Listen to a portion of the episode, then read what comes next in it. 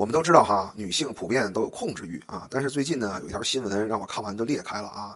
一个刚结婚九个月的正值妙龄的男士啊，二十五岁，在家里面，在自己家里面上吊了。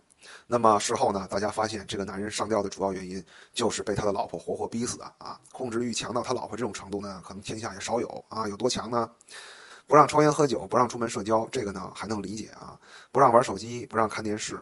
甚至要两个人共用一部手机，而且最离谱的时候，他甚至就是最离谱的是，他甚至不让这个男人出去工作，啊，这最后逼的这个这个只能是这个他的公公哈，偷偷给他的儿子打钱，不然他们日子过不下去。最后死的时候，这男人的三张银行卡加起来里面只有十五块钱。我真的不知道这个男人是怎么挺过九挺过九个月的啊！那这个故事呢还有很多细节，比如说这个女的生了孩子以后也从来不照顾这个孩子，就是从结婚一直到这个老公死，一直当大爷，而且呢更让人寒心的是，经常家暴她老公啊，然后这个。在这个尸检的时候，发现这个男人的腿上还都是淤青，而且在她发现她老公死了以后呢，上上下下的这个上下楼六次啊都没有报警，只是从家里收拾了一些东西就冷静的离开了。后来警察在问他的时候，他说：“我给我公公婆婆打了个电话，打不通，我就收拾东西回娘家了啊。”那么这个故事呢，实在是要素太多啊，也太悲剧啊。作为男性看完以后呢，真的是生理上感到很不适啊。这婚姻到底给男人带来了什么，是吧啊？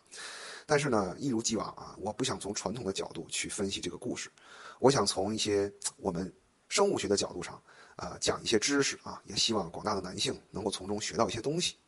那么控制欲这件事情呢，就要从我们人类进化史上两性的博弈开始讲起了啊。那么在之前我简单的说过，呃，从这个原始人的角度哈，女性只在乎男性所掌握的资源多少以及支付的意愿，男性只在乎女性是不是优质的生殖机器啊。那么。从女性的角度来说，为什么普遍大家会觉得这个女性有一定的控制欲呢？对吧？谈恋爱的时候老看你手机，玩游戏的时候老逼逼你啊，没事儿的就问你去哪儿，在哪儿啊？什么意思哈？这个其实是两性啊，两性关系中守住配偶的一种策略，就是严加看管。这个东西呢，男也有，女也有啊，无非就是为了看住自己的资源嘛。男的更在意这个女人她和谁在一起，女的呢更在意这个男人资源有没有可能外流，对吧？那么。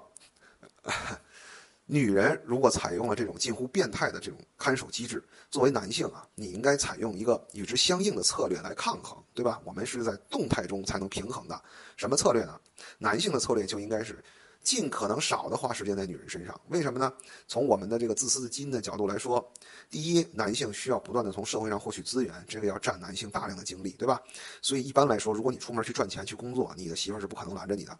那么这个故事里的女性已经变态到都不让她老公出去工作了啊！其实这就是属实精神上有点问题了，或者说她的可能大脑已经完全不工作了，纯是小脑在支配了啊。那么第二点，你。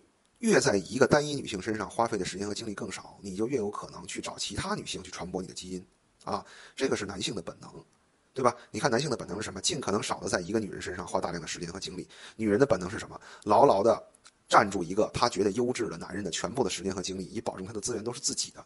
这两种策略，我们不要用道德的这个眼光去看啊，它就是生物学上的一种两性之间的资源博弈。但是在这个故事中，很遗憾啊，这个男人放弃了。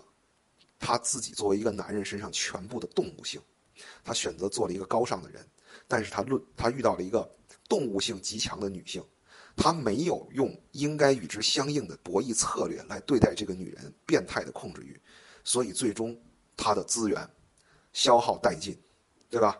他自己死掉了，那么他的房产是孩子有继承权的，而孩子在没有到十八岁以前，孩子的监护人是他的母亲，所以因为他的。懦弱，或者说，因为他被打造成了一个过于好的好人，所以他的基因和资源双双的消亡了，失去人性，失去很多，失去兽性，失去一切。